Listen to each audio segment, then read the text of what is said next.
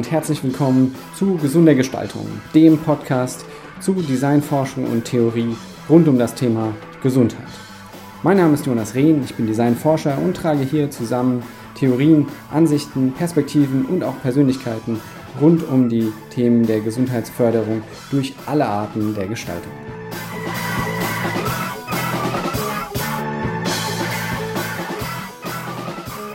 Vielleicht ein Stück weit auch eine Bescheidenheit zu haben, nicht zu denken, ja okay, aber ich habe schon sehr viel Erfahrung und ich weiß eigentlich, wie es läuft, sondern da nochmal offen zu bleiben, auch wirklich zuzuhören, weil, wie du auch schon gemeint hast, ihr Projekt nochmal anders ist und eine Lösung, die vielleicht woanders sehr gut äh, funktioniert hat, bei einer nutzenden Gruppe mit, mit anderen Bedürfnissen vielleicht einfach nicht so gut funktionieren kann oder sogar eher ähm, negative Effekte hervorrufen kann. Ja, ähm, wunderbarer, ich will fast schon sagen, Ja, herzlich willkommen zu einer neuen Folge des Podcasts Gesunde Gestaltung. Heute wieder mit einem Gast aus der Psychologie, nämlich Dr. Helena Müller.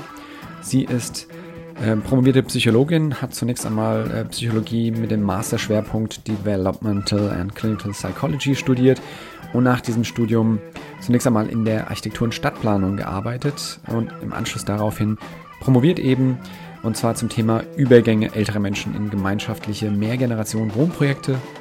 Und sie ist außerdem Mitglied im Frankfurter Forum für interdisziplinäre Alterswissenschaften und in der Deutschen Gesellschaft für Gerontologie und Geriatrie.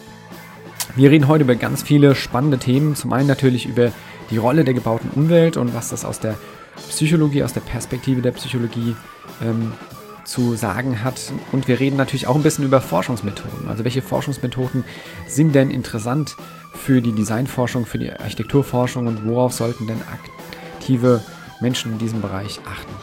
Ich freue mich auf die kommenden Minuten oder Stunden und äh, wünsche ebenfalls viel Spaß.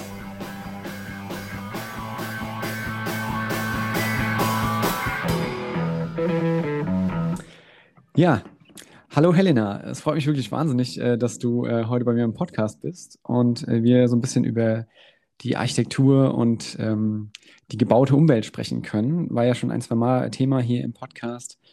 Und ähm, du hast ja vor allem auch in deiner Dissertation sehr viel dazu äh, gemacht und vor allem auch so ein bisschen im prä präventiven Bereich, also gar nicht so im therapeutischen Bereich, was eine echt tolle Bereicherung ist äh, für das Format hier. Und ähm, ja, in dem Sinne erstmal herzlich willkommen zu dieser Folge. Ja, hallo, vielen Dank für die Einladung und cool, dass es geklappt hat. Ja, genau, finde ich auch so. Ähm, ich würde eigentlich direkt einsteigen mit, mit dem ersten Themenblock, wenn es für dich in Ordnung ist. Ja, gerne. Ähm, und zwar mit dem, was quasi auf der Hand liegt. Du bist ja ähm, Psychologin, ne, promovierte Psychologin und bist gleichzeitig auch, hast ja auch praktische Erfahrungen bei Architekten und Stadtplanern gemacht und in der Dissertation auch sehr viel mit der gebauten Umwelt gesprochen ähm, oder äh, dazu geschrieben. Wie siehst du denn jetzt mal ganz generisch formuliert den Zusammenhang zwischen der Psyche und der gebauten Umwelt? Ähm, vielleicht jetzt weniger aus einer therapeutischen Perspektive, sondern tatsächlich, äh, was so Sinnstiftung und Wohlbefinden angeht. Mhm.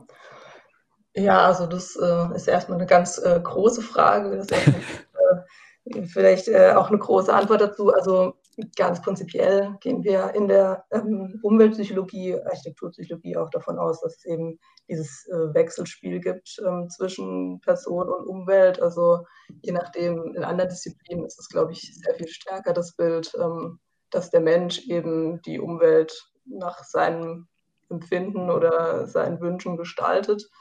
Ähm, aber da fehlt einfach sehr viel stärker diese, diese Sicht, ja, die Umwelt hat eben auch einen starken Einfluss auf uns. Mhm. Um, genau, und das natürlich auf Wohlbefinden bezogen gehen wir, gehe ich äh, davon aus, dass es eben einen starken Unterschied macht, je nachdem, wie ähm, die, die gebaute Umwelt oder auch die natürliche Umwelt eben gestaltet ist, ähm, weil sie, also zum einen durch die natürlichen Gegebenheiten, sowas wie Sonneneinstrahlung, ähm, ja, Kälte, Wärmeempfinden und so weiter, äh, aber eben auch ja, Möglichkeiten, zum Beispiel sich zu bewegen, sich mit anderen zu treffen. Das sind ja auch ja, Gegebenheiten der gebauten Umwelt, die so bestimmte Verhaltensweisen befördern oder eben auch hemmen können. Und das ja. ist, denke ich, so eine ganz, ganz fundamentale ähm, Ansicht, von der dann eben sich auch weitere ähm, Punkte dann ableiten lassen, wie dann eine Gestaltung zum Beispiel. Ja, super spannender Ansatz, der, der oft vielleicht auch gar nicht so bewusst ist, ne? dieses Wechselspiel. Also ich gestalte meine Umwelt und meine Umwelt gestaltet mich. Das ist ja im Sozialen oft so ein bisschen vielen klar, ne? wenn wir über Familien nachdenken, aber dass das auch mit der gebauten Umwelt stimmt, ähm, ist eigentlich ein super spannender Zugang. Ich würde da direkt mal einsteigen in dieses Thema, was du ja auch, äh, wozu du promoviert hast, nämlich ähm, Umzüge. Also wenn wir quasi äh, aus einem Wohnkontext in einen anderen übergehen.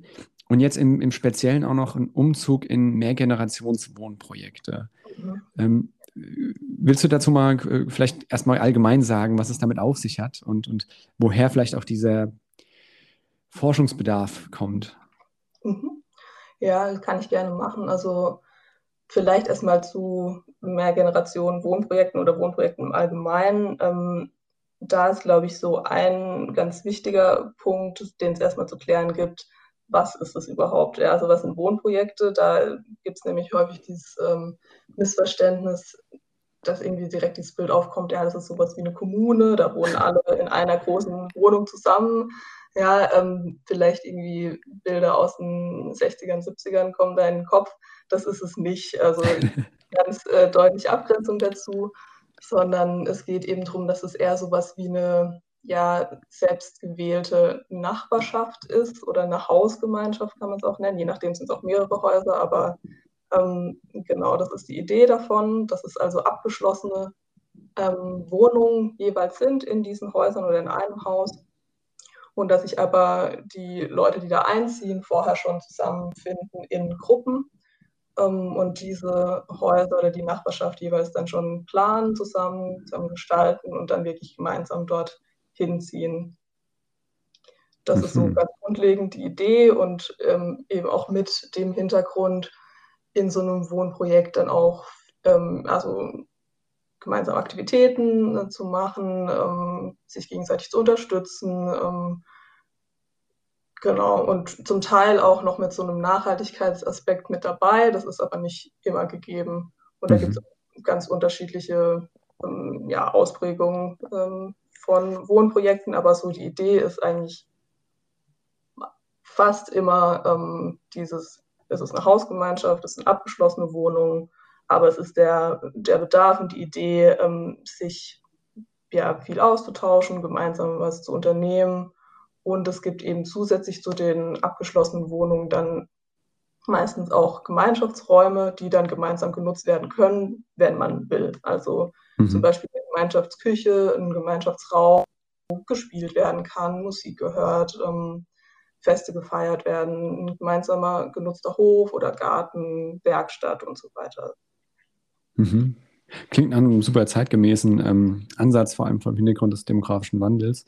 Mhm. Und wir reden da jetzt ja nicht direkt immer über Familien, also im Sinne von Mehrgenerationen-Haushalte, so wo die Oma mit dem Enkelkind so zusammen wohnt ähm, und, und die Großfamilien, sondern äh, tatsächlich auch äh, sozusagen nicht verwandte, aber zusammengefundene Konstellationen jedweder Altersstruktur.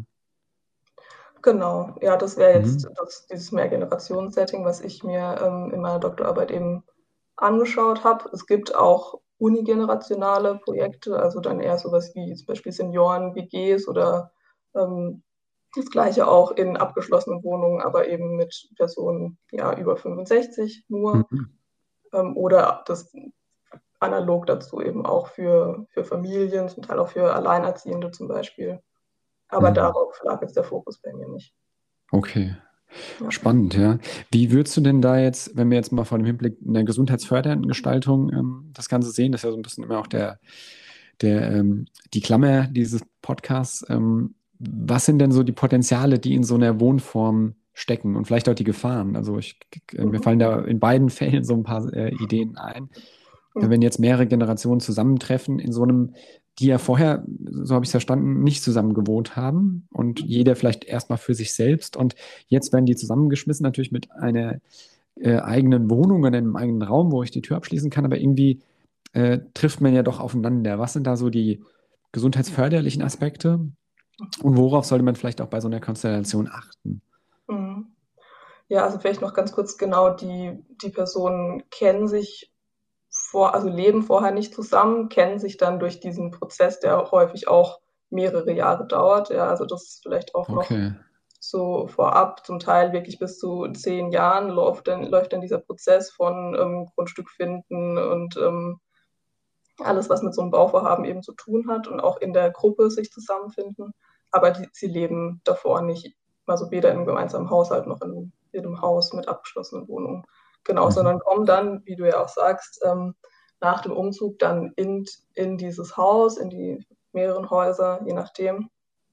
Und ähm, ja, was, ich fange vielleicht mal mit den Potenzialen an. Also was, was wir als ähm, Potenziale sehen, ist auf jeden Fall so, ein, ja, so eine gegenseitige Teilhabe, ähm, also eben intergenerational, dass man sehr viel mehr vom Leben, sage ich mal, mitbekommt, mhm. auch aus anderen Generationen. Ja, weil heutzutage ist es ja oftmals sehr getrennt voneinander. Also ja, auch gerade intergenerationale Freundschaften sind ja auch eher selten. Klar, im Familienkontext ist, besteht zum Teil dieser Austausch, aber dann eben auch oft nur begrenzt, weil man häufiger eben nicht mehr in so einem Mehrgenerationen-Haushalt zusammenlebt oder im gleichen Dorf oder so, sondern eher verteilt, zum Teil über die ganze Welt. Ähm, genau deswegen bietet so eine Wohnform erstmal das Potenzial, also dieses intergenerationalen Austausch, der Teilhabe, ähm, auch voneinander gegenseitig zu lernen. Ja, also mhm. ähm, es gibt ja auch wirklich ähm, ja, viele Fähigkeiten, die früher vielleicht eher noch vermittelt wurden als heute, die heute zum Teil wieder in sind, ja, Trend sind, äh, weiß ich, stricken oder kochen, äh, Sachen einmachen, weiß ich nicht. Ähm, und solche Sachen weiterzugeben, das ist, denke ich, ein sehr großes Potenzial und zwar auch schon auch in beide Richtungen, ja, weil das klingt jetzt erstmal so, die, die ältere Generation oder ältere Generationen geben ihr Wissen an die Jüngeren weiter und die Jüngeren, ja, dürfen es aufnehmen. Mhm. Das ist nicht so, sondern es sollte schon in, ja, ein reziproker Austausch auf jeden Fall sein. Also Ältere können ja genauso gut von Jüngeren lernen, an ihrem Leben teilhaben ja. und so weiter. Aber genera also gen generell dieses, dieser Aspekt der, der Generativität, nennen wir es dann in der Psychologie, also das Weitergeben und dadurch auch eben, wie du ganz am Anfang schon angesprochen hattest, so ein Sinn erleben zu haben das ist ein ganz wichtiger Punkt, ähm, den ich eben auch in meiner Arbeit gefunden habe, dass der tatsächlich ähm, gesteigert werden kann durch dieses ähm, Mehrgenerationen-Wohnen. Ähm, okay. Das mit dem Umzug in so ein Projekt tatsächlich erhöht hat, dass man das Gefühl hat, man kann beitragen ähm, zu einer Gemeinschaft, man kann was weitergeben von sich. Um, und gleichzeitig, also das wäre jetzt so dieser soziale Aspekt, und gleichzeitig auf so einer persönlichen Ebene aber auch äh, dass man sich selbst dadurch auch weiterentwickelt, dass man Neues lernt, dass man sich vielleicht nochmal neu ausprobieren kann. Ähm, genau, das wären so Punkte. Und klar, zu guter Letzt auch so eine, so eine Unterstützung. Ja, das ist vielleicht das, was als erstes in den Kopf kommt. Ah ja, dann wohnt man zusammen in einem Haus, dann kann, kann die ältere Person vielleicht auf die Kinder aufpassen und ähm, man geht dafür für die ältere Person einkaufen, solche ähm, Geschichten. Ich denke, das spielt auf jeden Fall auch eine Rolle, aber es ist tatsächlich nicht das, ähm, das Wichtigste bei solchen Projekten und auch nicht das, worauf es reduziert sein oder reduziert werden sollte. Ja, ja. Das sind für mich persönlich jetzt total nachvollziehbare Punkte. Auch wenn man jetzt mal so ein bisschen den Gestaltungsdiskurs anguckt, gerade so, ähm, gibt ja Designparadigmen, die so von der Salutogenese abgeleitet sind, Salutogenic Design zum Beispiel. Und da wird ja auch vom Kohärenzgefühl ne, von Antonowski ähm, gesprochen, das sich ja zum Teil auch bildet aus dem Gefühl von Sinnhaftigkeit. Also wie kann Gestaltungsintervention ähm, das Gefühl von, von, dass das Leben Sinn ergibt, ja, im weitesten Sinne auslösen. Und diese, diese ähm, Wohnform, die du jetzt beschreibst, die, die äh, ist für mich eigentlich ein ganz tolles Beispiel, wie eben Gestaltung auch von der gebauten Umwelt, weil es eben uns räumlich zusammenbringt, mhm. ein Gefühl von Sinnhaftigkeit und, und vielleicht auch ähm, äh, ein, ein, Gefühl von, von Selbstwirksamkeit ähm, steigern kann, was ja wirklich fundamentale gesundheitsfördernde Faktoren sind. Und es gibt ja scheinbar auch Studien, die, die darstellen können, dass wenn wir uns mit, ähm, also im, im, höheren Alter mit ähm, zum Beispiel Kindern Jugendlichen auseinandersetzen, also diese Interaktion mit diesen, mit anderen äh, Altersgruppen haben, dass dann die, ähm, die, die Risiken an Demenz zu erkranken äh, verringert werden, weil einfach unser Hirn mit viel dynamischeren Herausforderungen konfrontiert äh, ist als äh, mit statischen, was weiß ich, Bray, also so Matheaufgaben oder sowas, ne, wo wir auch unser Gehirn joggen wollen, aber natürlich sehr so äh, eindimensional ein Stück weit. Von, von daher sehe ich da total das Potenzial. Und gleichzeitig muss ich jetzt mal so ein bisschen auch, ähm, will nicht sagen ketzerisch fragen, aber es ist ja auch ein bisschen so ein klassisches Modell, wenn wir jetzt nur mal diese Idee einer Mehrgenerationen-Wohnform betrachten. Ähm, ne, wir haben natürlich einmal auch sagen wir mal, kulturelle Kontexte, vielleicht auch ähm, äh, sehr weit weg von, von dem Bereich, wo wir jetzt sprechen, wo einfach Dörfer generell viel enger zusammenarbeiten und ne, äh, takes a village to raise a child, so nach dem Motto. Ja. Und dann haben wir hier so moderne, oder ich will nicht sagen moderne Wohnformen, aber ähm, Wohnformen, wie du beschrieben hast, ne, wo die Kinder dann ins Ausland äh, auswandern und ihrer Karriere nachgehen, jetzt mal um so ein Klischee zu bedienen und ähm, dann irgendwie äh, die Kindererziehung zwischen den Eltern und, und einer Kita oder so abläuft. Und, ähm, und es gibt ja ne, diese klassische äh, Lösung dazu dann, dass wir anfangen, wieder unsere Eltern, Schwiegereltern in die eigene Wohnform zu integrieren, gerade im höheren äh, Alter. Und äh, das wird ja immer wieder auch so ein bisschen kontrovers gesehen ne, von, von ähm, möglichen Konfliktpotenzialen und so. Und jetzt stelle ich mir vor, das sind ja wirklich enge Bezugspersonen, um die es da geht, ähm, die man ja auch lange kennt, wo man auch so ein bisschen weiß, worauf man sich einlässt. Und jetzt ziehe ich mit Leuten zusammen, die ich vielleicht fünf oder zehn Jahre schon mit denen gemeinsam gearbeitet habe, aber ähm, also an der Entwicklung des Projektes. Und jetzt wohne ich mit denen zusammen in einer Wohnform, die dafür auch gebaut wird, also wo ich wahrscheinlich Investitionen, vielleicht vertragliche äh, Verbindlichkeiten auch habe. Ähm, ähm, und jetzt komme ich zur Frage, langer Vorbau.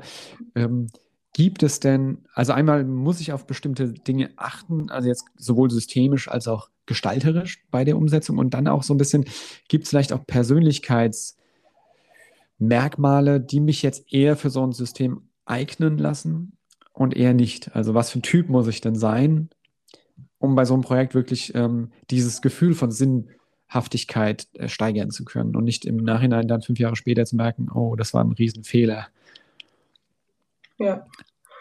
Ähm, genau, ich fange vielleicht mal mit den Herausforderungen an. Die habe ich nämlich vorher, da bin ich vorher noch nicht dazu gekommen, wollte ich aber nicht auf den Tisch fallen lassen. Genau, es gibt nämlich natürlich auch ähm, Herausforderungen, das habe ich in äh, meiner Arbeit auch ganz deutlich gesehen. Also sowohl was jetzt einfach die Wohnform an sich betrifft, als auch wirklich eben dieses Intergenerationale. Ähm, und da ist halt eine ja ein ganz wichtiger Punkt, äh, mit welchen Erwartungen man an die Sache rangeht. Ja, also das kann auch schon sehr, ja, zum Teil wirklich auch überfrachtet sein mit Erwartungen, ähm, was natürlich auch ein Stück weit daher rührt, dass es zum Teil wirklich ein, hohes Investment ist, sowohl Zeit, die man erstmal da rein investiert hat über viele Jahre, dann natürlich auch finanzieller Art. Ähm, und dann schon mal so ein gewisser Erwartungsdruck auch da ist, okay, das muss aber auch funktionieren. Ähm, das ist natürlich ja, zu bedenken ähm, bei der ganzen Sache und eigentlich die vielleicht ein bisschen platte äh, ja, Idee dabei zu sagen, okay, es muss nicht alles sofort funktionieren. Ja, und es ist normal, mhm. dass das funktioniert. Es ist auch total normal, dass man da nicht einzieht und am nächsten Tag ist alles perfekt von der Vorstellung sollte man sich, glaube ich, so oder so verabschieden, sondern einfach so ein, äh, ähm, ja, einfach nicht, aber so, eine, so ein, ähm, ja, so ein Bewusstsein dafür zu bekommen, das ist, das ist ein Prozess, der abläuft ähm, und der einfach Zeit braucht. Und sich darauf einzulassen, ist, glaube ich, ganz entscheidend. Und dann, was auch immer wieder ein Punkt ist, ähm, aushandeln, Kompromisse finden, nicht davon ausgehen, naja, man, man kennt sie jetzt zumindest schon ein bisschen, das wird es wird keine Konflikte geben. Nee, ganz anders. Man sollte auf jeden Fall davon ausgehen, es wird Konflikte geben und bestenfalls schon von vornherein sich ähm, Strategien überlegen, wie man dann damit zurechtkommen kann. Natürlich auch erstmal offen bleiben für ähm, Dialog und nicht nur, ja, meine Meinung ist die einzig richtige. Das ist, glaube ich, eine ganz gute Voraussetzung, wenn man das kann, ähm, für, für so ein Projekt. Weil du meintest, welche, was für eine Persönlichkeit sollte man haben. Also wenn man gar nicht von der eigenen Meinung abweichen möchte und nicht nach rechts und links guckt, ich glaube, dann wäre so eine Wohnform jetzt erstmal nichts. Mhm. Ähm, genau, aber ja, auch sowas wie Gleichberechtigung, auch zwischen Generationen. Also weder zu sagen, naja, die Älteren, die, ähm, ne, wir entscheiden es jetzt mal unter uns Jüngeren, das nicht. Gleichzeitig aber auch nicht, ja, die Älteren wissen es immer besser und bevormunden damit die Jüngeren. Mhm. Ähm, gibt es, glaube ich, habe ich gesehen, beides. Aber das ist, glaube ich, auch so ein Stolperstein, ähm, der da dabei äh, eine Rolle spielt und sowas, was auch damit irgendwie in Verbindung steht, ähm, Stereotype, von denen wir alle nicht frei sind, ist ganz klar, aber die man schon, also auf jeden Fall in so einer Wohnform und eigentlich auch sonst im Alltag auch ja, ab und zu einfach mal reflektieren sollte und überlegen sollte, hm, was glaube ich eigentlich, wie eine, äh, die ältere Person ihren Alltag verlebt oder wie ich was ich auch für Erwartungen an sie haben kann. Also eine Person hat zum Beispiel bei mir im Interview gesagt, naja, sie hatte dann, als sie dann in der Wohnform schon gewohnt hat, dann auch einfach keine Lust auf dieses Bild, naja, sie ist jetzt ähm, in Rente, eine ältere Frau, die kann ja dann mal die Oma spielen. So. Mhm. Sondern dass es nicht vorausgesetzt werden kann, sondern dass schon wirklich sehr individuell ähm, ja, abgesprochen werden muss, wer möchte was, ähm, wer kann was, wer möchte was, ähm, dass man hier eben nicht in die Falle tappt, schon mit, mit irgendwie falschen Erwartungen an die ganze Sache ranzugehen, weil ich glaube, dann kann es ähm, schon auch schnell nach hinten losgehen, eben um wieder an, den Anfang der, der ähm, Antwort zu kommen, da schon ein gewisser Druck einfach auch darauf lastet, dass es ähm, funktionieren soll. Mhm. Ja, ja, danke. Das ist total nachvollziehbar. Die, die, ähm, sagen wir mal, die, die Vorkehrungen zu treffen, bevor man so ein Projekt startet oder, oder dann wirklich in, ins Eingemachte geht. Mhm. Ähm, ich habe es jetzt so ein bisschen aus einer, sagen wir mal, vielleicht sozialen und psychologischen Perspektive verstanden, wie so die Strukturen sind. Wenn wir jetzt nochmal ein Stück weitergehen in die gebaute Umwelt, also ich habe ich hab das so verstanden, du hast ja verschiedene Wohnformen oder, oder Praxisbeispiele da auch analysiert. Ähm, oder zumindest betrachtet. Ähm, kannst du auch, äh, sagen wir mal, eine Aussage treffen zu, welche Rolle dabei die räumliche Struktur äh, darstellt? Also jetzt im Sinne von, gibt es ähm, Dinge, die man beachten sollte, was zum Beispiel die Aufteilung und äh, Anordnung von Wohn- und Sozialräumen angeht. Du hast ja vorhin schon angesprochen, eine wirklich abgetrennte Wohnung, die ich zumachen kann. Es gibt eine Art von Hof oder sowas. Es gibt vielleicht aber auch gemeinsame Küchen. Ähm, das sind ja alles auch so wirklich teilweise auch hybride ähm, Funktionsräume, ne? eine Küche, die dann auch ein Sozialraum wird oder auch, wo ich einfach nur mein Essen zubereite. Und was muss man denn, sofern du das aus deiner Forschung vielleicht auch ableiten konntest, bei der Gestaltung solcher Wohnformen beachten, im Gegensatz zu, sagen wir mal, einem, einem Hostel oder einem äh, Studentenwohnheim oder so? Mhm. Also diese baulichen Aspekte habe ich tatsächlich in meiner Arbeit jetzt nicht ähm, explizit erfasst, deswegen kann ich da aus meiner Arbeit eigentlich auch nicht wirklich was dazu sagen, ähm, bis auf was die Teilnehmenden in den Interviews geschildert haben, was für sie jetzt besonders gut war. Mhm. Ähm, das ist natürlich eingeschränkt, das ist eine relativ kleine Stichprobe, ähm, aber so ein, zwei Punkte und auch aus der Literatur kann man das sicher ableiten. Also ähm, zum einen eben diese Gemeinschaftsräume, ja, die sind auf jeden Fall wichtig, dass es eben auch als ja, halböffentliche Räume ähm, verstanden ist, was eben sowas wie ein Laubengang ist, der mhm. schon prinzipiell darauf ausgerichtet ist, ähm, da zu verweilen, sich auch mal mit den Nachbarn irgendwie rauszusetzen. Ähm, und diesen Raum ja auch ein Stück weit gemeinsam zu gestalten und sich gemeinsam irgendwie anzueignen. Ähm, das ist, glaube ich, das macht dann viel auch mit der, mit der Nachbarschaft. Also wenn man diesen gemeinsamen Raum einfach hat. Ähm, gleichzeitig auch eine Herausforderung, den gemeinsam zu gestalten. Auch da gibt es Beispiele ähm, von, naja, es gibt dann Streitigkeiten, wo welche Blumen hingestellt oder gepflanzt werden sollen und ob jetzt das Fahrrad da stehen soll oder so. Ja, also. Der Klassiker.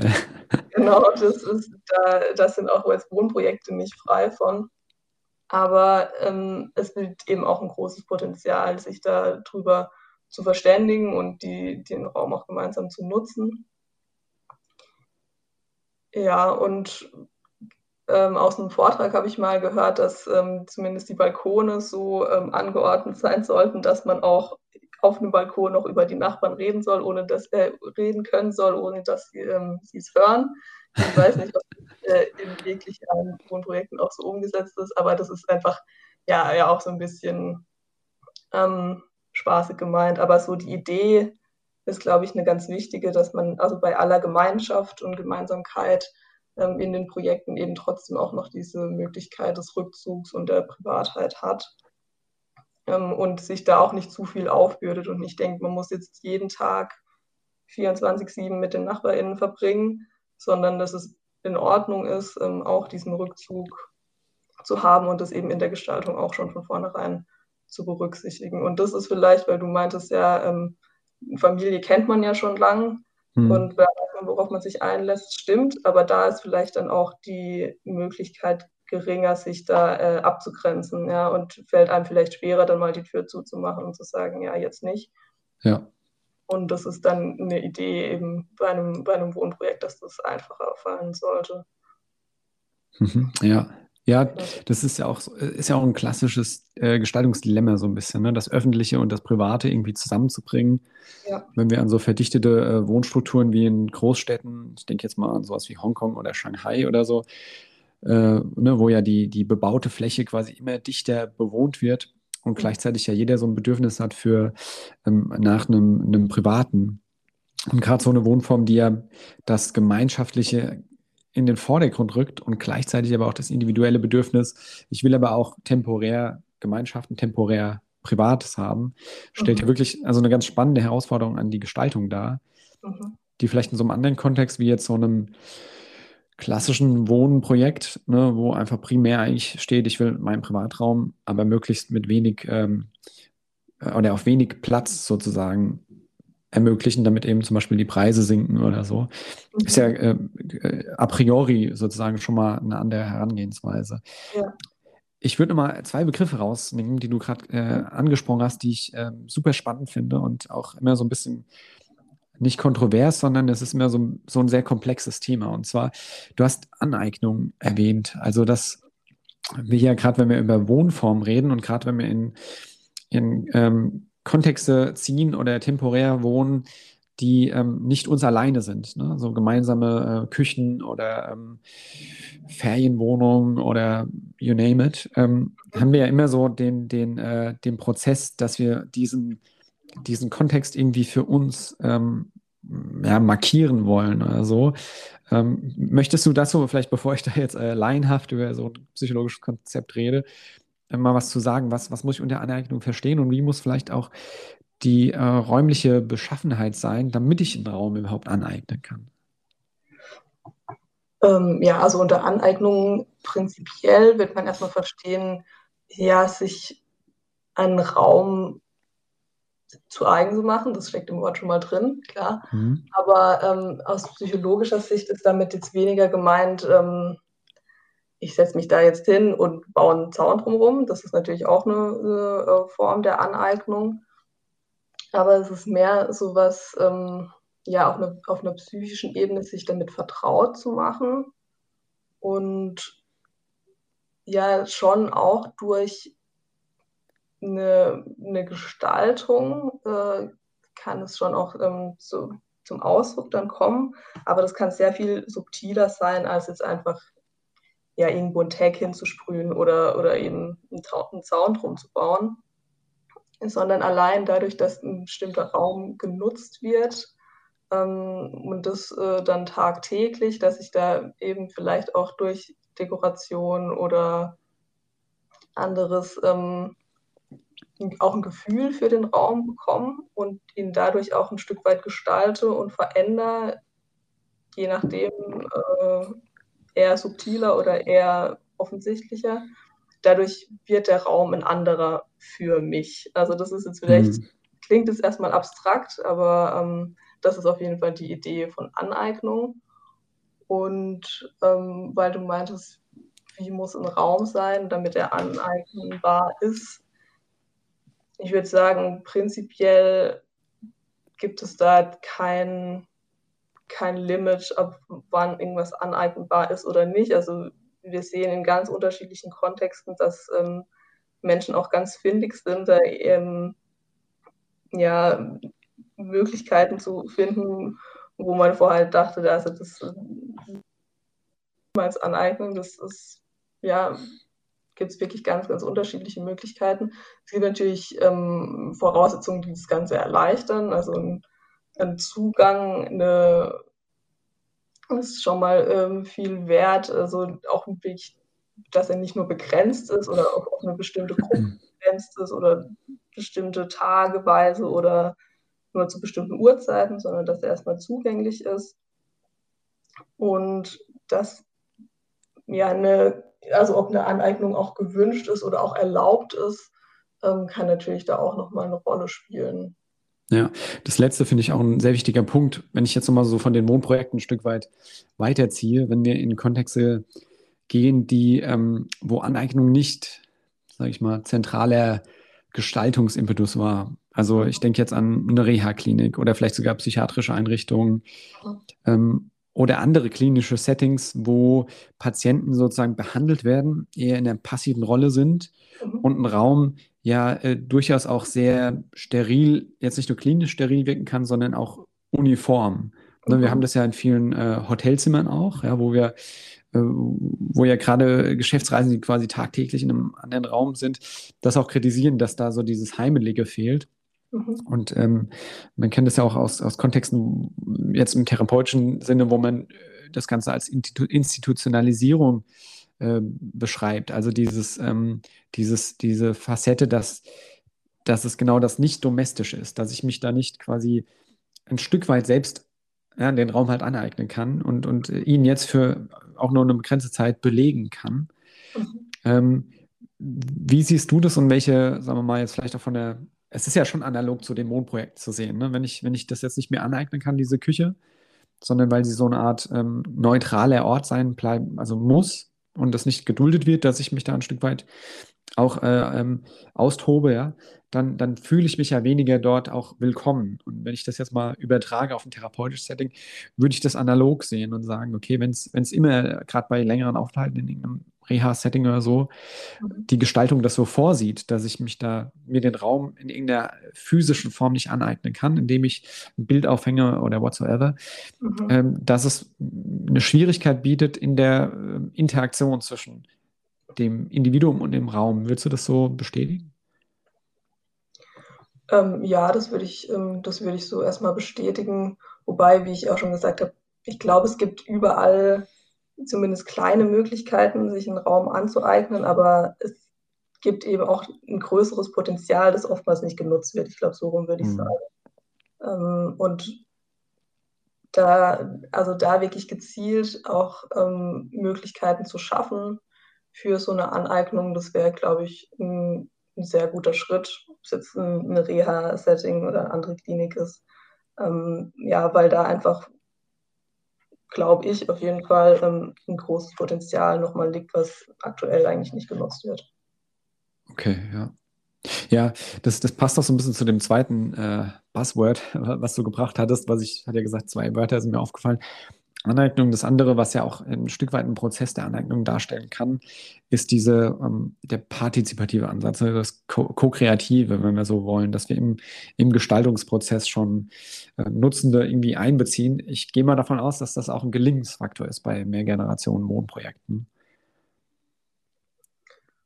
Ähm, ja, also wie gesagt, auch hier, ähm, das habe ich jetzt aus meiner Forschung, kann ich das jetzt so nicht direkt ableiten, aber aus anderen Erfahrungen, aus anderen Wohnprojekten sieht man schon, dass das ja auf jeden Fall hilfreich ist, die ähm, nachher da einziehen, die äh, ja, Mitglieder des, des Wohnprojekts von vornherein mit einzubeziehen. Ähm, die jeweiligen Bedürfnisse, man muss sich natürlich auch klar machen, man wird jetzt nicht jedem hundertprozentig gerecht werden können, je nachdem, wie viele Personen da einziehen.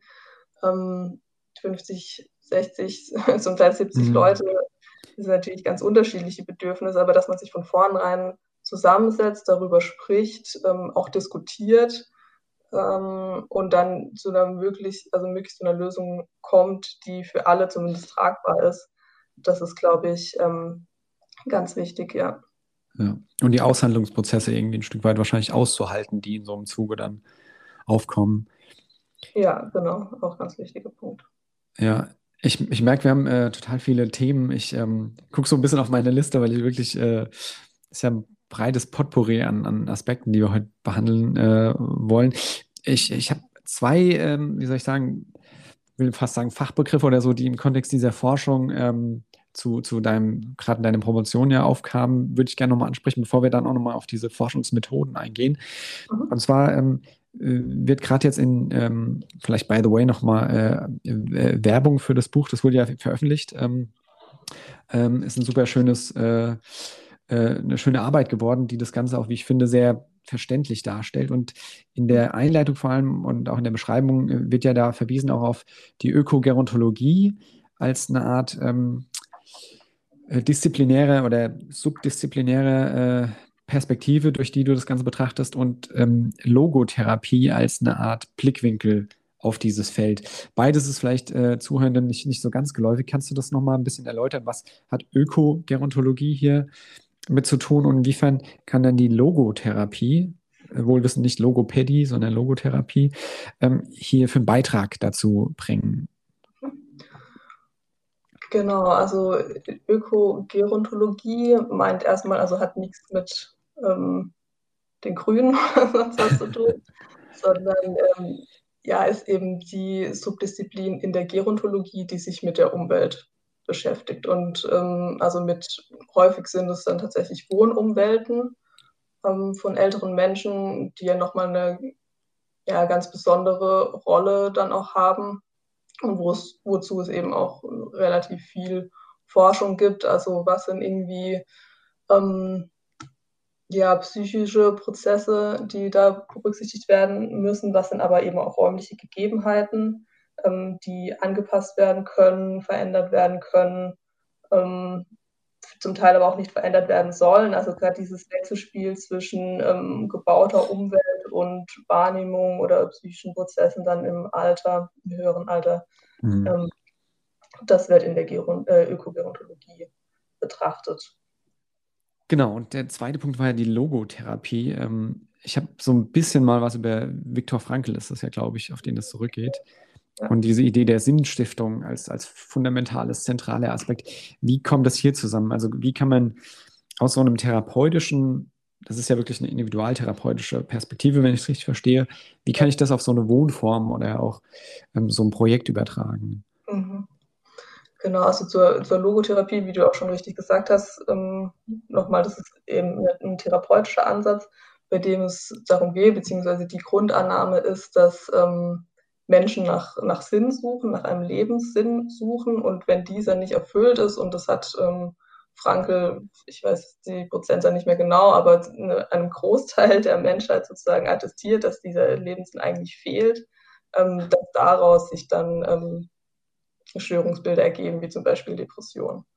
Mhm. Und dass eben der Ziel der Therapie, also in diesem, in diesem Ansatz auf jeden Fall dann ist, eben eine, einen Lebenssinn zu entdecken. Ähm, häufig ist er auch schon angelegt, aber vielleicht gar nicht so wahrgenommen. Und es, die Arbeit eben daran, nach dem Lebenssinn zu suchen, ihn zu äh, entdecken oder Genau, das bringt uns dann direkt dann quasi zurück auf diese Idee, mehr Generationen zusammenbringen als ein sinnstiftendes Unternehmen. Mhm. Genau, und das also hatte ich vorher auch schon angedeutet, eben, dass ich habe diesen, diesen Aspekt der Logotherapie, also im Prinzip dieses Sinn erleben, Lebenssinn erleben, äh, schwieriges Wort, aber ähm, dass das so wichtig ist, das habe ich aus der Logotherapie entlehnt äh, für meine Arbeit und daraus dann dieses äh, Konstrukt dieses sinnstiftenden Wohnens ähm, hm. Ähm, abgeleitet.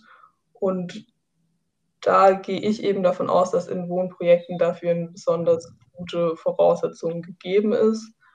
Und ich unterscheide ja zwischen psychischen und sozialen oder personalen und sozialen Aspekten dabei.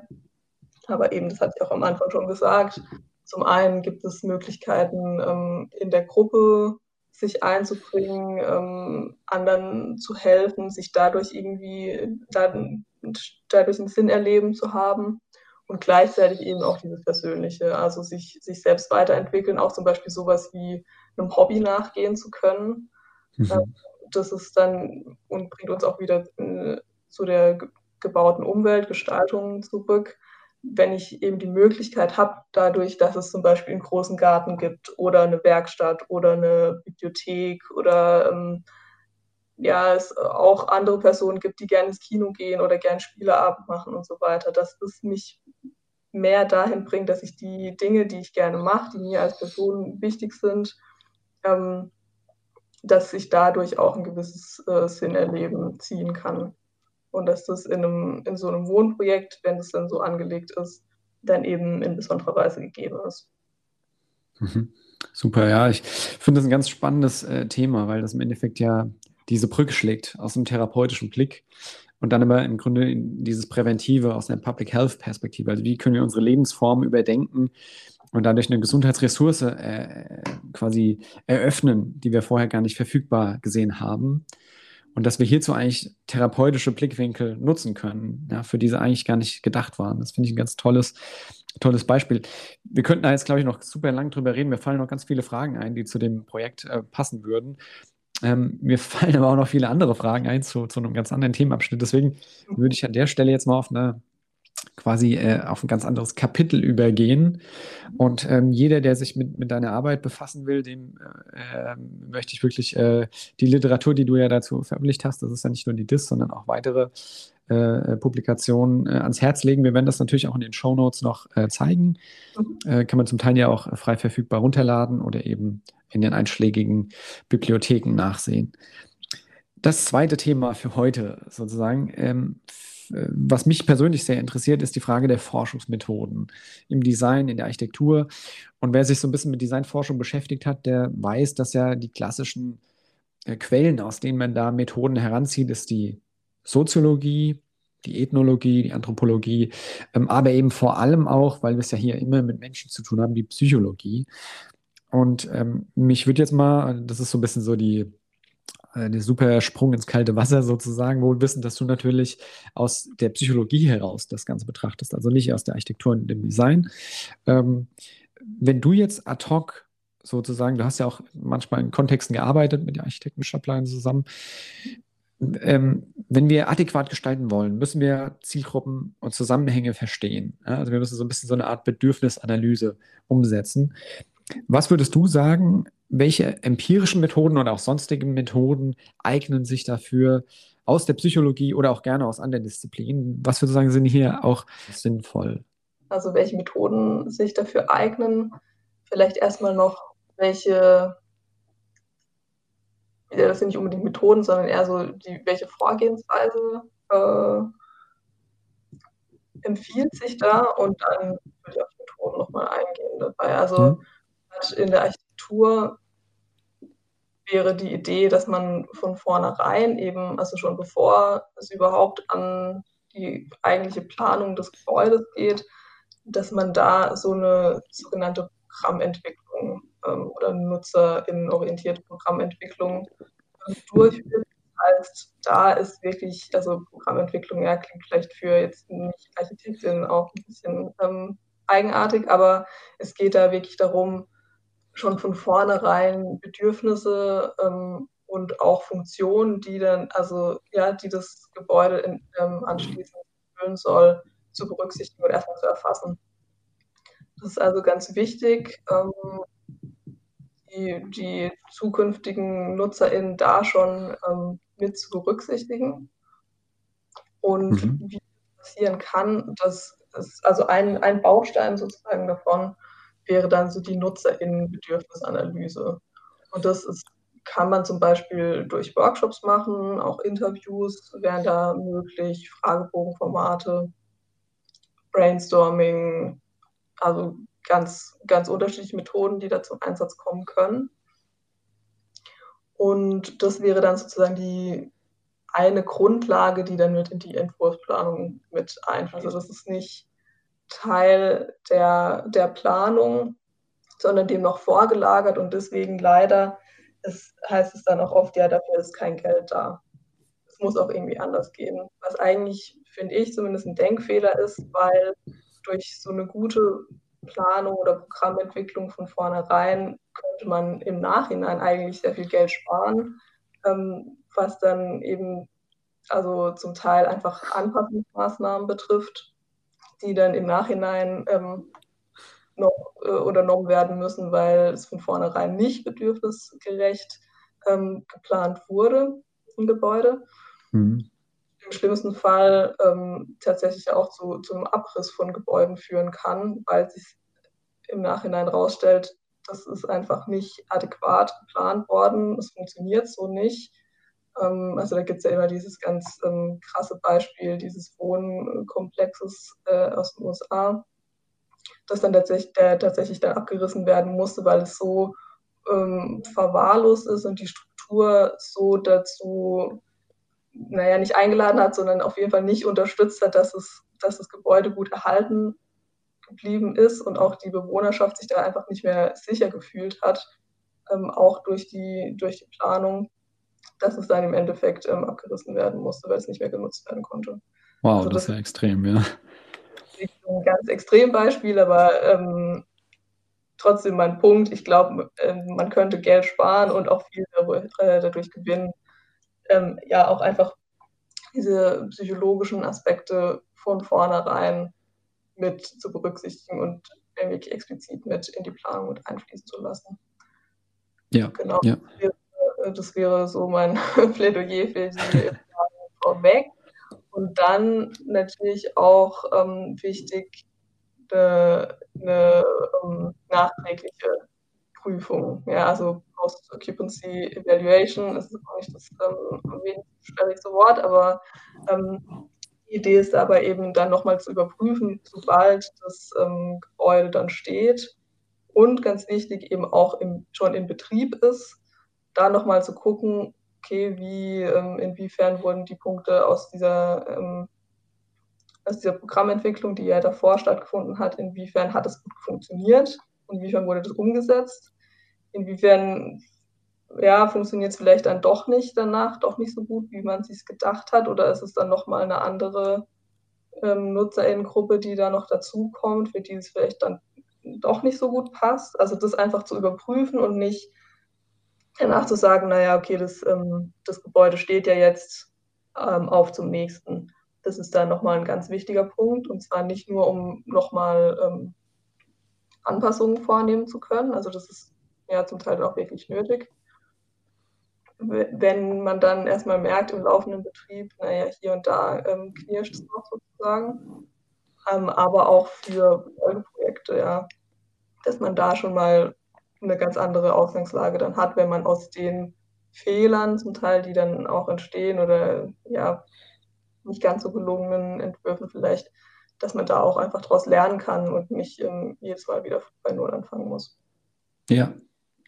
Du nennst da echt eine ganze Reihe an ganz zentrale äh, Herangehensweisen, die ja vor allem auch unter diesem Schlagwort Evidence-Based Design immer mal wieder ähm, äh, angesprochen werden. Also äh, gerade die Wirtschaftlichkeit solcher empirischer Methoden zu, zu Beginn von so einem Projekt. Da gibt es ein schönes White Paper vom Center for Health Design, uh, the, the, Business Case for Evidence-Based Design heißt das. Können wir auch in den Show Notes nochmal äh, verlinken. Und da wird auch deutlich gemacht, dass wenn ich am Anfang mehr investiere, gerade wenn wir über Gebäude reden, die ja also per se sehr lange Bestand haben und äh, sehr lange genutzt werden, dass sozusagen dieser initiale Mehraufwand, finanziell, vielleicht auch zeitlich, sich äh, langfristig, also massiv äh, amortisiert. Ja? Gerade jetzt auch im therapeutischen Kontext, wo wir es dann auch mit wirklich äh, der, der, der Wirtschaftlichkeit dieses Betriebs, Krankenhaus oder Klinik äh, zu tun haben, wo einfach durch eine gute Bedürfnisanalyse und einem Verständnis der aktuellen Studienlage, äh, also knallhart medizinische Fehler reduziert werden können, Stürze reduziert werden können und so weiter. Und in anderen äh, Wohnkontexten äh, stelle ich mir vor, dass da auch die Bedürfnisorientierung, ähm, die, die Lebensdauer oder auch die Qualität der, der äh, Gebäude oder der Nutzung selbst ähm, massiv gesteigert werden. Das extreme Beispiel, was du gebracht hast mit dem Abriss, zeigt es ja sozusagen äh, ähm, in, in, in der krassesten Form, wie man sich das eigentlich vorstellen kann, dass einfach äh, äh, komplett was übersehen wurde, was nicht hätte übersehen werden müssen, wenn ich empirisch, das heißt also in der Realität sozusagen Bedürfnisse abfrage. Ja. Ja, ja. Also super, super spannend. Ich ähm, finde auch die, dieses Thema Post-Occupancy Evaluation äh, sehr, sehr relevant. Bevor wir darauf eingehen, nochmal zur Bedürfnisanalyse äh, oder Bedürfnisermittlung zu Beginn von so einem Projekt. Du hast ja schon angesprochen, Fragebögen, Formate, Interviews. Ähm, eine Frage, die ich immer wieder stelle in so Kontexten und gerade wenn wir jetzt nicht nur Architektur als Thema nehmen, sondern generell Gestaltung. Und da gibt es ja kleinere und größere Projekte äh, mit kleineren und größeren Budgets und äh, Personalmöglichkeiten. Wo würdest du die Linie ziehen, sofern man das machen kann, zwischen ähm, was kann, können Gestaltende selbst umsetzen? Also wo, wo kann jetzt ein Designer, eine Designerin äh, äh, ähm, konkret empirisch forschen? Wo sollten sich diese Personen nochmal selbst weiterbilden? Und wo muss man sagen, das sind Formate, die wirken einfach, die sind aber sozusagen tricky in der Umsetzung und können ganz schnell zu falschen äh, Schlussfolgerungen führen. Äh, jetzt aus deiner Expertise, du hast ja viele der Methoden auch selbst angewandt und bist da drin ja auch ausgebildet. Ähm, was würdest du sagen, gehört zum Werkzeugkasten? Unter Umständen muss erstmal gelernt werden, aber kann dann zum Werkzeugkasten von Gestaltenden gehören? Und wo würdest du sagen, da sollte eine Expertise eingeschaltet werden in so einem Projekt? Mhm.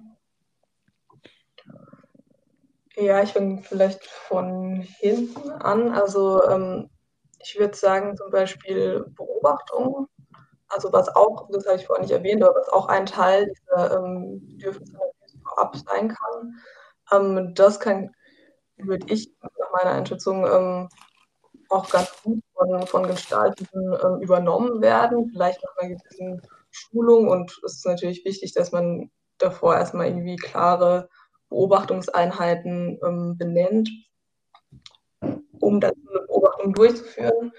Aber das ähm, ist würde ich sagen, ganz gut ähm, erlernbar und auch so eben diese abschließende Evaluation, weil da ja diese ähm, Bedürfnisanalyse vorab ja schon ähm, die Grundlage davon darstellt und das mehr oder weniger dann damit verglichen wird. Also da ähm, würde ich die, die Punkte sehen, wo Gestaltende mit einem vielleicht relativ geringen oder geringerem Aufwand an Fortbildung da ja noch, noch ganz gut ähm, eingesetzt werden können.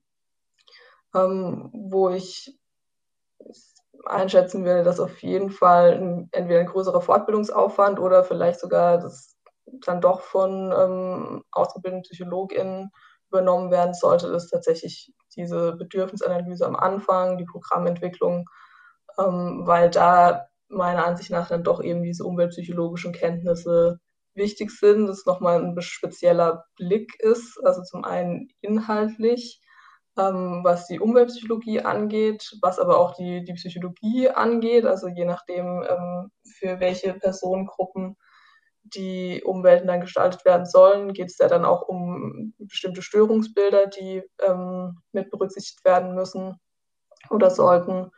Um, ähm, und da finde ich, ja, kann man, kann oder sollte man nicht erwarten, dass jetzt äh, Gestaltende gleichzeitig noch ähm, psychologisches Wissen sich aneignen ähm, in der Tiefe, die es zum Teil dann erfordert, das würde ich sagen, ähm, wird den Rahmen sprengen, zumal ja zum Beispiel ArchitektInnen ähm, ohnehin schon sehr viele unterschiedliche ähm, Dinge berücksichtigen und, und, koordinieren müssen, sodass das, ja, ähm, der Punkt, glaube ich, bei tatsächlich dann PsychologInnen besser aufgehoben ist. Ähm, abgesehen von diesen inhaltlichen Punkten auch sowas wie ähm, Gesprächsführungs-, Befragungstechniken, also eben auch, wie ist zum Beispiel ein Fragebogen gestaltet, wie werte ich den nachher aus, ähm, wie verhindere ich in einem Gespräch ähm, ja bestimmte Antworttendenzen, die es eben gibt, ähm, wie, wie kann ich die ein Stück weit umgehen, solche Dinge ähm, sind, glaube ich, ganz wichtig und eben in, in der psychologischen Ausbildung zumindest enthalten inwiefern da noch Teile dann auch von Gestaltenden ähm, sich angeeignet werden können oder erlernt werden können, das kann ich jetzt auch nicht hundertprozentig einschätzen natürlich, aber das wäre jetzt so meine, ähm, meine Sicht und meine Einschätzung dazu.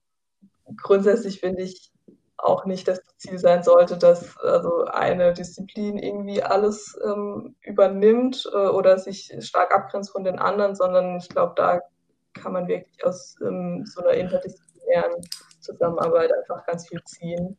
Ähm, dass nicht alle Fertigkeiten von einer Person ähm, übernommen werden müssen oder sich angeeignet werden müssen, sondern dass man hier die Expertisen zusammenbringt ähm, und daraus dann dieses wirklich Neue und ja, das tatsächlich wichtige, äh, der, der wichtige Mehrwert dann entsteht. Ja, Vielen Dank für die Ergänzung. Das ist ein, äh, eigentlich ein fundamentales äh, Thema nochmal, was ich auch fast übersehen hatte. Dass natürlich auch ähm, ich quasi nicht isoliert einen Akteur oder eine Akteurin reinnehme als eine Expertise, die dann ihr Arbeitspaket ausführt und das dann bei der verwendet wird, ne? sondern idealerweise finde ich, also kann ich persönlich total mich darauf irgendwie ähm, äh, verständigen, ja, dass das Interdisziplinarität bedeutet ja, dass wir gemeinsam sozusagen ne, in der Überschneidung dieser Disziplinen einen Mehrwert generieren. Ähm, und ähm, ja, also danke für die, für die, für die äh, total verständliche Darstellung. Ich persönlich bin eh ein Fan davon, dass natürlich auch so Forschungsmethoden und Erkenntnisse über die Anwendbarkeit und Grenzen äh, Themen auch in die Ausbildung stärker Einzug finden sollen. Also nicht nur in Architektur, sondern sicherlich auch im Design gar nicht nur, um es selbst anwenden zu können, sondern auch um zu verstehen, welche Aufgabe hat jetzt äh, ein Leitfadeninterview oder eine teilnehmende Beobachtung und ähm, welche, welche Fallstricke gibt es da bei, bei der Umsetzung. Du hast es ja schon auch angerissen mit, ähm, dass ich eben nicht gewisse Aussagen äh, suggerieren will oder so. Und ähm, ein, sagen wir mal, ein ansatzweises Verständnis dieser Methoden hilft ja sicherlich auch in der interdisziplinären Zusammenarbeit. Ne? Wenn ich jetzt verstehe, dass die Vorbereitung hier in der und der Weise stattfinden muss und ne, wie wir mit unterschiedlichen Disziplinen zusammen an so ein Projekt herantreten. Ich würde nochmal äh, das andere äh, Thema hier äh, quasi nochmal ansprechen, weil ich glaube, das ist vor allem im deutschsprachigen Raum, zumindest meine Wahrnehmung ist da so, ähm, wirklich unterrepräsentiert, oft mit Sicherheit auch aus, aus ökonomischen Gründen und weil es halt eben auch häufig nicht mehr bezahlt wird. Aber ähm, äh, was die Qualität der des unmittelbaren Projekts angeht, aber sicherlich auch die, der Wissensschatz für, für Folgeprojekte und für, für die Gestaltungsdisziplin als solche ganz wichtig ist, ist die Frage der Post-Occupancy Evaluations. Also äh, du hast ja schon erläutert, ne? ich gehe, häufig ist es ja so ein Jahr nach der Fertigstellung von der, von der Anlage oder einem Gebäude in das Setting und gucke, funktioniert das Setting. Ne? Also wenn ich jetzt einen Neubau habe, ähm, ist es vielleicht noch was anderes als bei einem Umbau. Bei einem Umbau habe ich ja auch äh, quasi ein Delta zwischen äh, Status vor der Umbaumaßnahme und danach. Und vielleicht habe ich sogar gewisse Kriterien oder Indikatoren, die ich heranziehe, um zu gucken, okay, ich will äh, die und die ähm, Ausprägung, was soziale Interaktion angeht oder Aufenthaltsdauer oder, oder Arbeitsschritt in der und der Phase äh, optimieren. Ähm, möchtest du da nochmal so ein bisschen drauf eingehen? Also, was sind denn so typische ähm, Themen, die bei Post-Occupancy Evaluation relevant sind und vielleicht auch nochmal auf die eine oder andere Methode eingehen, die äh, für uns oder für, für Zuhörende äh, vielleicht sogar neu sind oder auch die Anwendungen der, in der Phase neu sind? Ähm, ja, also kurz kann ich auf jeden Fall darauf eingehen, ähm, was die Methode angeht. Es so meine ähm, Erfahrung, also hauptsächlich dieses ähm, Interview, bei dem aber durch das Gebäude gegangen wird, also Walkthrough-Interview. Ähm, man wirklich ähm, gemeinsam durch das Gebäude geht und dabei ähm, dann die, die entsprechenden Punkte aus der Programmentwicklung eben durchgeht. Es gibt auch andere Möglichkeiten, das heißt, man kann auch von vornherein ähm, Aufgaben definieren und Personen sollen dann entsprechend ähm, versuchen, die jeweiligen Orte zum Beispiel zu finden. Ähm, also wirklich um, um Wayfinding geht in einem Gebäude, das zu, zu evaluieren. Und ähm, genau, also ein ganz wichtiger Punkt ist dieses ähm, laute Denken dann dabei. Also man geht gemeinsam durch das Gebäude und die Person, ähm, mit der man dann das Interview macht, soll alles ähm, aussprechen, was ihr dabei auffällt ähm, an dem Gebäude, von der Wahrnehmung, von der Funktionalität.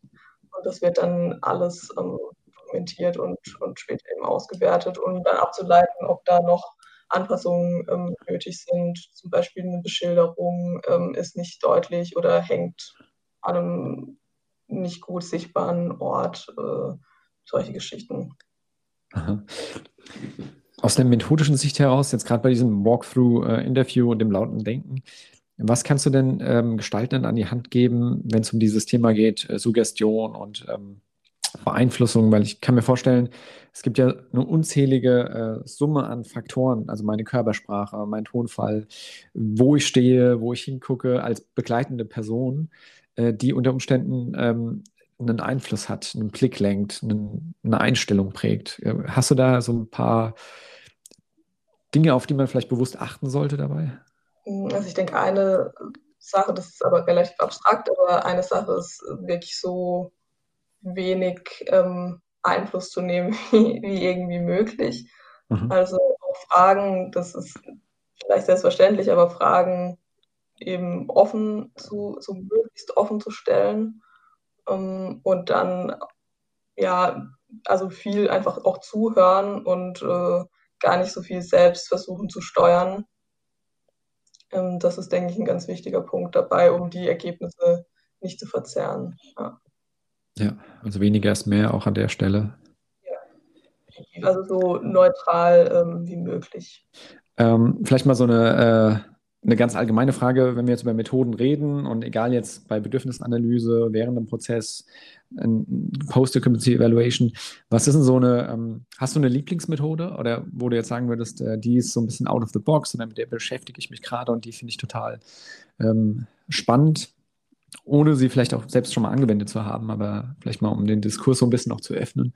Also jetzt eine ganz spezielle Methode würde ich würde ich nicht äh, sagen, was ich immer ganz, ganz wichtig und hilfreich finde, was, was sicher nicht mehr neu ist, vor allem nicht für, für Gestaltende, äh, ist dieses Brainwriting. Mhm. Also dass wir, ähm, das kann man ja zum Beispiel in Workshops anwenden, dass man eben, also Brainstorming ist ja, glaube ich, noch weiter bekannt, dass eben Ideen gesammelt werden, aber dass dabei häufig, und das ist wiederum was Psychologisches ja tatsächlich, dass dabei oft dann der ja, Fehler sozusagen gemacht wird, direkt ähm, loszustormen und dann aber dadurch, dass dann schon bestimmte Ideen im Raum sind, die, ähm, die weiteren Ideen stark in diese Richtung beeinflusst werden. Ja, also das, mhm.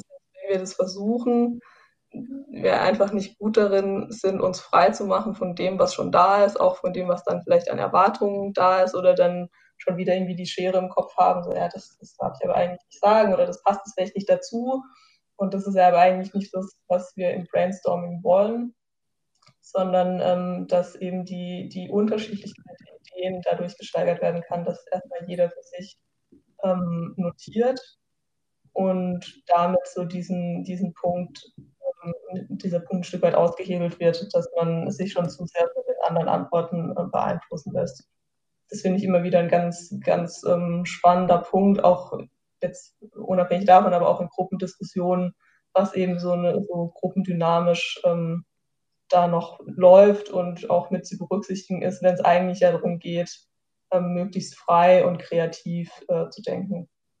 Ja, ja, kann ich aus eigener Erfahrung sagen. Also gerade bei so Kreativsessions, ähm, wie, wie ähm, sensibel so eine Gruppe reagiert auf gewisse Stimuli und wie, wie leicht man dann doch beeinflusst ist mit Bildern und ähm, irgendwelchen Auslösern von, von Gedankenketten. Und ähm, je nachdem, wie, wie kreativ man das halten will oder wie vielseitig das ist, da kann ich dir total zustimmen. Ja, das ist dann auch die, die Frage der, ab wann gehe ich sozusagen laut in die Gruppe mit einer Idee und wie lange entwickle ich sowas im Stillen noch weiter, bevor ich dann ins Plenum trage.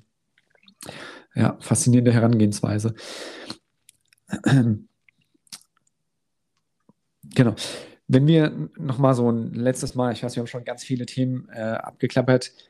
Ähm, es ist, wird ja oft auch so, gerade wenn wir in der Architektur bleiben oder ähm, in, in äh, Themen sind, wo ohnehin schon sehr viel Prozesse ablaufen. Ne? Du hast ja vorhin schon angesprochen, Architektinnen, Architekten haben ja eine ganze Fülle an Aufgaben zu vollziehen, wenn ein neues Gebäude geplant wird oder auch umgesetzt wird.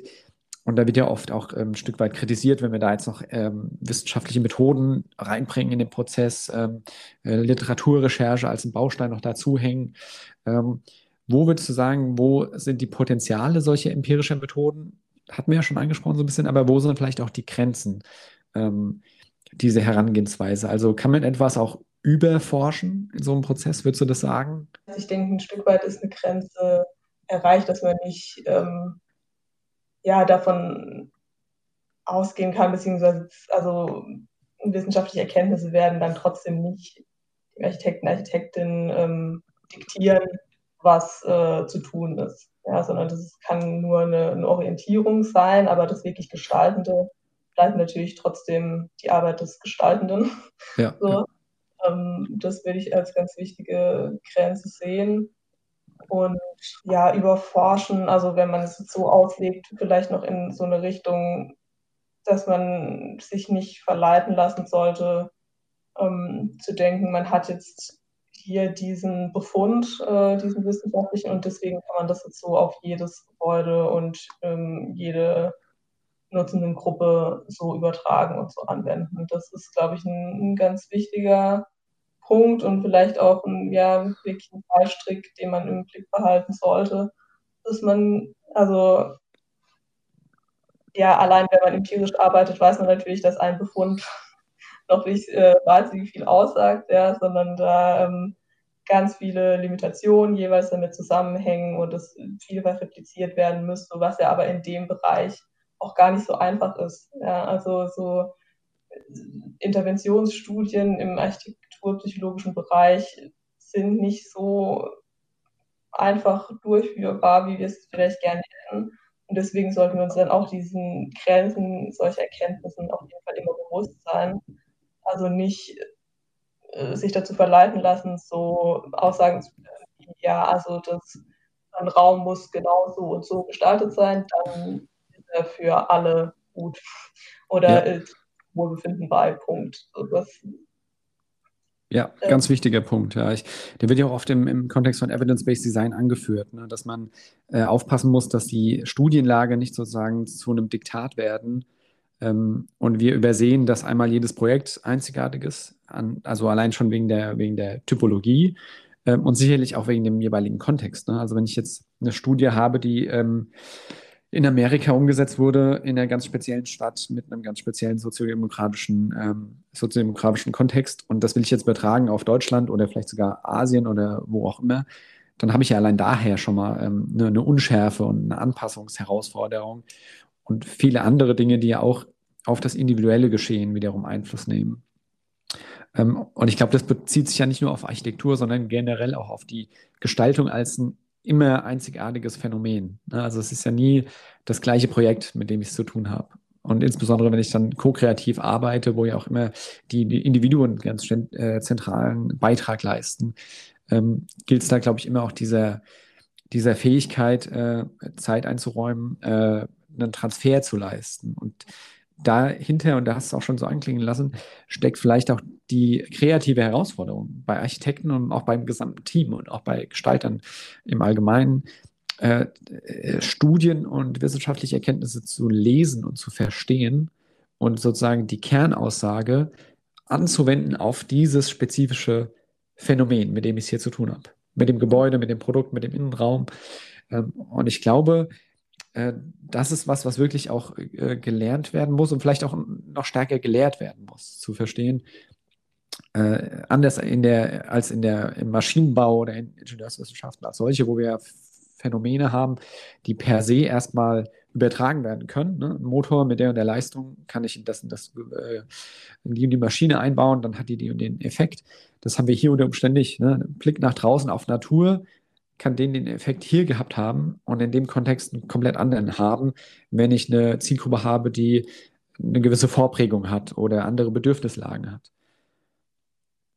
Ja, ja, genau. Das ist, glaube ich, ein ganz, ganz wichtiger Punkt. Und du hast jetzt ähm, Wissen angesprochen, also dass man bestimmte, eine bestimmte Studienlage erstmal kennen muss oder auch äh, ähm, ja, entsprechende Veröffentlichungen lesen müsste. Das wahrscheinlich auch zu einem gewissen Punkt, aber ich denke, noch wichtiger ist dabei eigentlich die Offenheit dafür. Also vielleicht äh, mhm.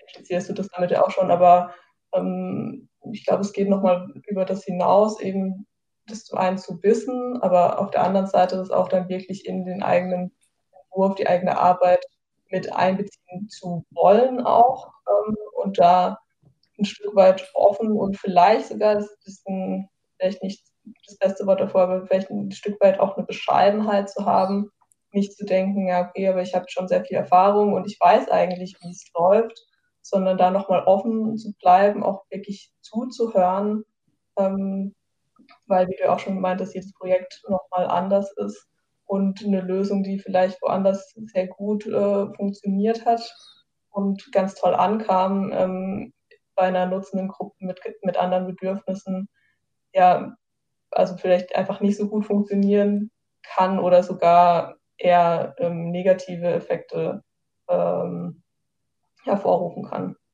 Ja, ähm, wunderbarer, ich will fast schon sagen Schlussstatement, ähm, weil gerade dieses Thema Bescheidenheit, ich, ich finde, das ist ein sehr passender Begriff, weil wir haben es ja oft damit zu tun, dass wir als Gestaltende, und ich würde jetzt mal äh, äh, wagen zu sagen, da, da ist ähm, Architektur und äh, Design relativ analog zu sehen. Ähm, wir haben ja immer sozusagen das, ähm, die, die Grundannahme, dass wir unglaublich empathisch sind und uns versuchen, in diese äh, Welten der Zielgruppe hineinzuversetzen. Und äh, Design Thinking geht ja auch in großen Stücken darauf zurück, ne, dass wir versuchen, die Rolle einzunehmen und ähm, zu verstehen, das sind jetzt die Bedürfnisse und ähm, Bescheidenheit in dem Kontext heißt ja wahrzunehmen, okay, ich in meiner Lebensrealität habe unter Umständen komplett andere Bedürfnisse als meine Zielgruppe. Besonders wenn wir über vulnerable Gruppen reden, wenn wir jetzt über was du eingangs angesprochen hast, Mehrgenerationen-Wohnprojekte reden oder über ähm, therapeutische Kontexte, wo Leute äh, physische oder mentale Gebrechen haben und alleine aus dieser Situation heraus schon anders fühlen, die Welt anders wahrnehmen. In Stresssituationen denken ja wir ganz anders, fühlen wir ganz anders.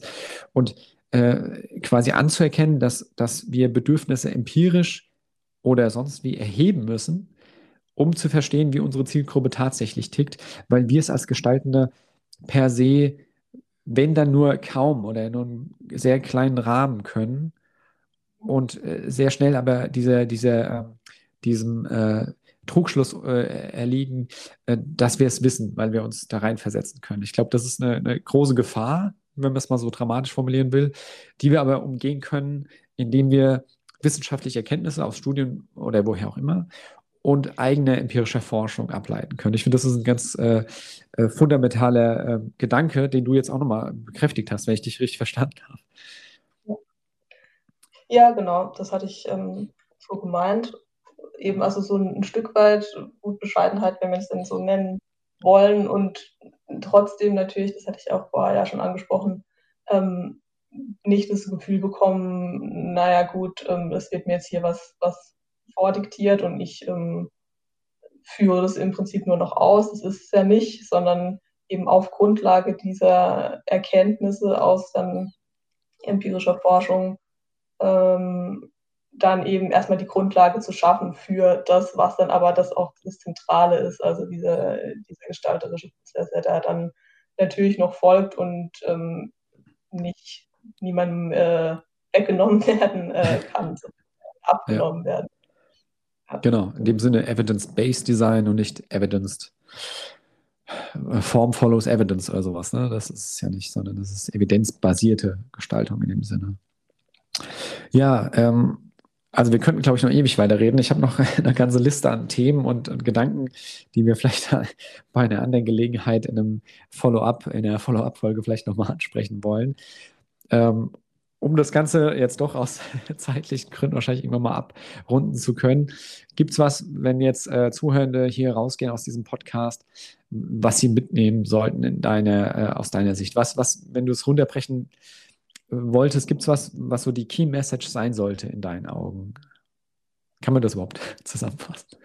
Ja, also ich denke, wir haben das jetzt natürlich auch schon mehrfach angesprochen, aber ich denke, so eine ähm, Key Message, die, von der ich denke, dass es ganz gut ist, wenn die gekommen wäre, ist äh, also einfach dieses Bedürfnisorientierte, ähm, dass das ganz wichtig ist, dass wir uns verabschieden sollten von so Ideen, also dieses One Size Fits All. Ich finde, ähm, auf Deutsch gibt es da gar keinen so guten Begriff dafür, so eine.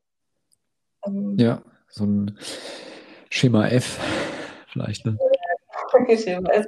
Ähm, dass wir uns davon verabschieden sollten, sondern ja, offen sein für diese individuelle ähm, Perspektive, weil, weil, das dann einfach auch nochmal ein, ja, ein, ein großes Potenzial bietet, ähm, wirklich bedürfnisorientiert ähm, zu gestalten. Und dass das einen sehr großen Mehrwert, dass es ein sehr großer Mehrwert dann ist für die Nutzenden. Und ja, dann eine vielleicht zweite Abschlussmessage noch. Diese, dass dieser interdisziplinäre Aspekt, ähm, finde ich, ganz wichtig ist. Natürlich aus meiner Warte ähm, psychologische Aspekte wichtig sind zu berücksichtigen, aber dass wir, glaube ich, sehr gut ähm, daran tun, eben Teams zu bilden, gemeinsam an den Themen zu arbeiten und nicht versuchen sollten, alleine ähm, uns da durchzuwursteln, sondern ja, dass wir viel voneinander lernen können und gemeinsam eben da sehr gute Lösungen ähm, schaffen können. Super, danke. Also ich glaube, allein über den Aspekt der Interdisziplinarität könnten wir noch äh, Stunden reden, weil das ja, ähm, wie du es ja auch schon angesprochen hast, äh, eine Herausforderung für sich selbst ist und auch Prinzipien dahinter stehen, äh, auf die ich achten sollte wahrscheinlich, ne? dass ich eben vieles, was du ja auch erwähnt hast, von wegen ne? ähm, eine Offenheit gegenüber Erkenntnissen auch anderer Disziplinen und, und ähm, letzten Endes, vielleicht kann man das so metaphorisch formulieren, das ist ja auch eine Art von Mehrgenerationen-Wohnprojekt die, die Herausforderungen, die dabei bestehen, haben wir auch in, in interdisziplinären Teams, ne? dass man sagt, man, man sollte nicht auf seinen Denkmustern beharren und man sollte kommunikationsfähig sein. Und idealerweise gibt es nicht eine Disziplin, die alles vorgibt, eine Generation, die alles vorgibt, sondern ähm, dass wir äh, sozusagen als Team gemeinsam in einem Aushandlungsprozess und einem Verständigungsprozess gestalterische Entscheidungen treffen. Ich kann mir vorstellen, dass das die, die, ähm, die in Anführungszeichen besten Konzepte dann hervorbringt. Mhm. Super. Ähm, Helena, es äh, äh, hat mich wirklich wie immer sehr gefreut. Äh, ich fand es ein super spannendes, äh, eine super spannende Folge, eine äh, super spannende Unterhaltung und ähm, wer weiß, vielleicht gibt es ja irgendwann nochmal einen Teil 2.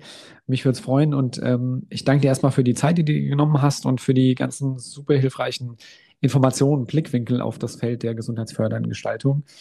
Und ja, ähm, hoffe, dass alle Zuhörenden auch ebenso viel Spaß hatten. Äh, wir werden noch eine ganze Reihe an Links und ähm, Infos in die Shownotes packen und ähm, ich freue mich auf den Diskurs, der vielleicht daraus entsteht. Und danke dir erstmal. Ja, danke dir. Bis bald. Tschüss. Tschüss.